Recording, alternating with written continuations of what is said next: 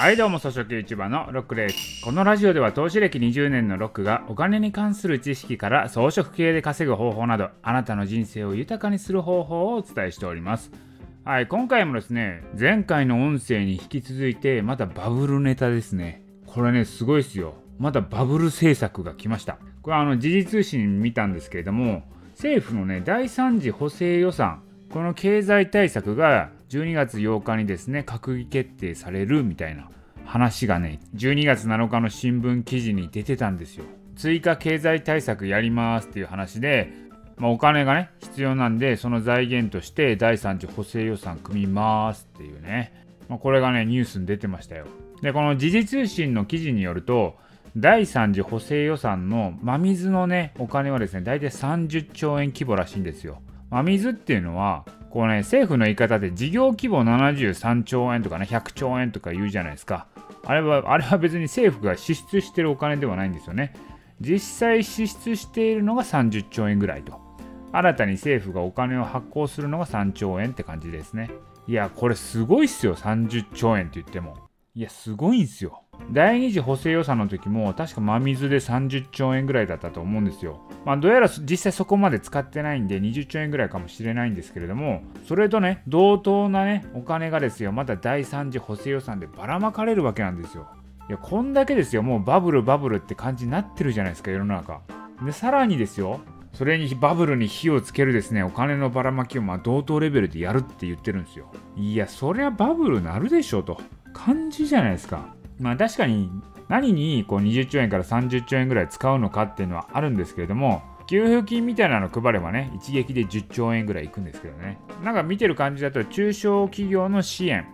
事業再構築補助金みたいな感じで、中小企業を助けますって、そういう支援にお金を使うらしいんですけども、いや、そこだけで20兆円、30兆円いくかなっていう感じはしますよね。まあい、ずれにしてもね、これまでケチケチ政府だった日本政府がですよ、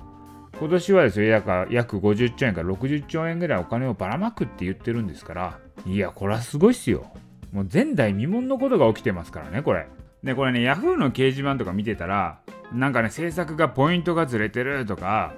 税金の無駄遣いやとかね、どうせね、電通さんとか下請け会社にこうお金が流れるから税金の無駄遣いやみたいなね、話がいっぱい書かれてるんですけど、いや、ちゃうんですよ、これ。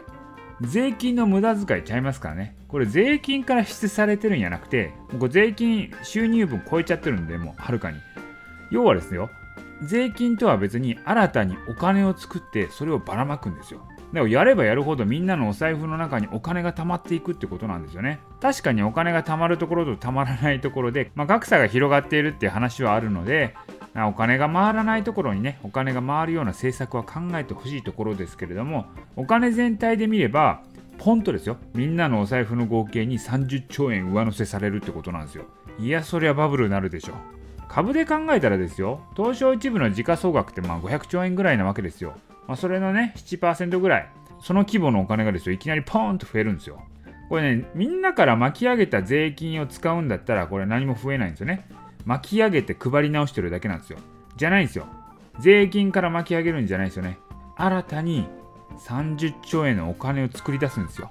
政府は錬金術できますからね。政府が紙幣すれるとかすれないとかそういう話じゃないんですよ。政府は国債を発行するんですけども、イコールですね、国債は日銀がね、引き受けるんで、で要は日銀がお金をすれるわけですよね。実態として間接的に日本政府はお金すってるってことになってるってことなんですよね。だそれがですよ、新たに30兆円分のお金が生まれるんですよ。世の中に。これがですよ、真水の財政出動ってことなんですよね。税金から巻き上げて配り直すんじゃないんですよ。お金をね、作り出して配るんですよ。だからこれってね、今まで渋鎮政府がね、やってこなかった殿下の宝刀なんですよね。これだから何でもいいから配ったらいいんですよ。だから何でもいいから財政出動してお金をばらまけば、世の中にお金がね、回っていくんですよ。まあ、確かに、だからこう、お金が流れてくるところと流れないところが分かれちゃっててそうやって格差が広がってるって実態は確かにあるんですけど、まあ、そこはね是正するような格差が広がらないような政策はちょっと期待したいと思います。具体的な政策がどういうの出るのかってまだ分かってないんですけどもまあ言ったらですよ。バブルで燃え盛ってるとこに油を注ぐような政策発表がされようとしてますという話でした。いやーこれ日本バブルじゃない？っていうね。まあ、そんな感じがしましたね。はい、ということでね、今回の音声は以上です。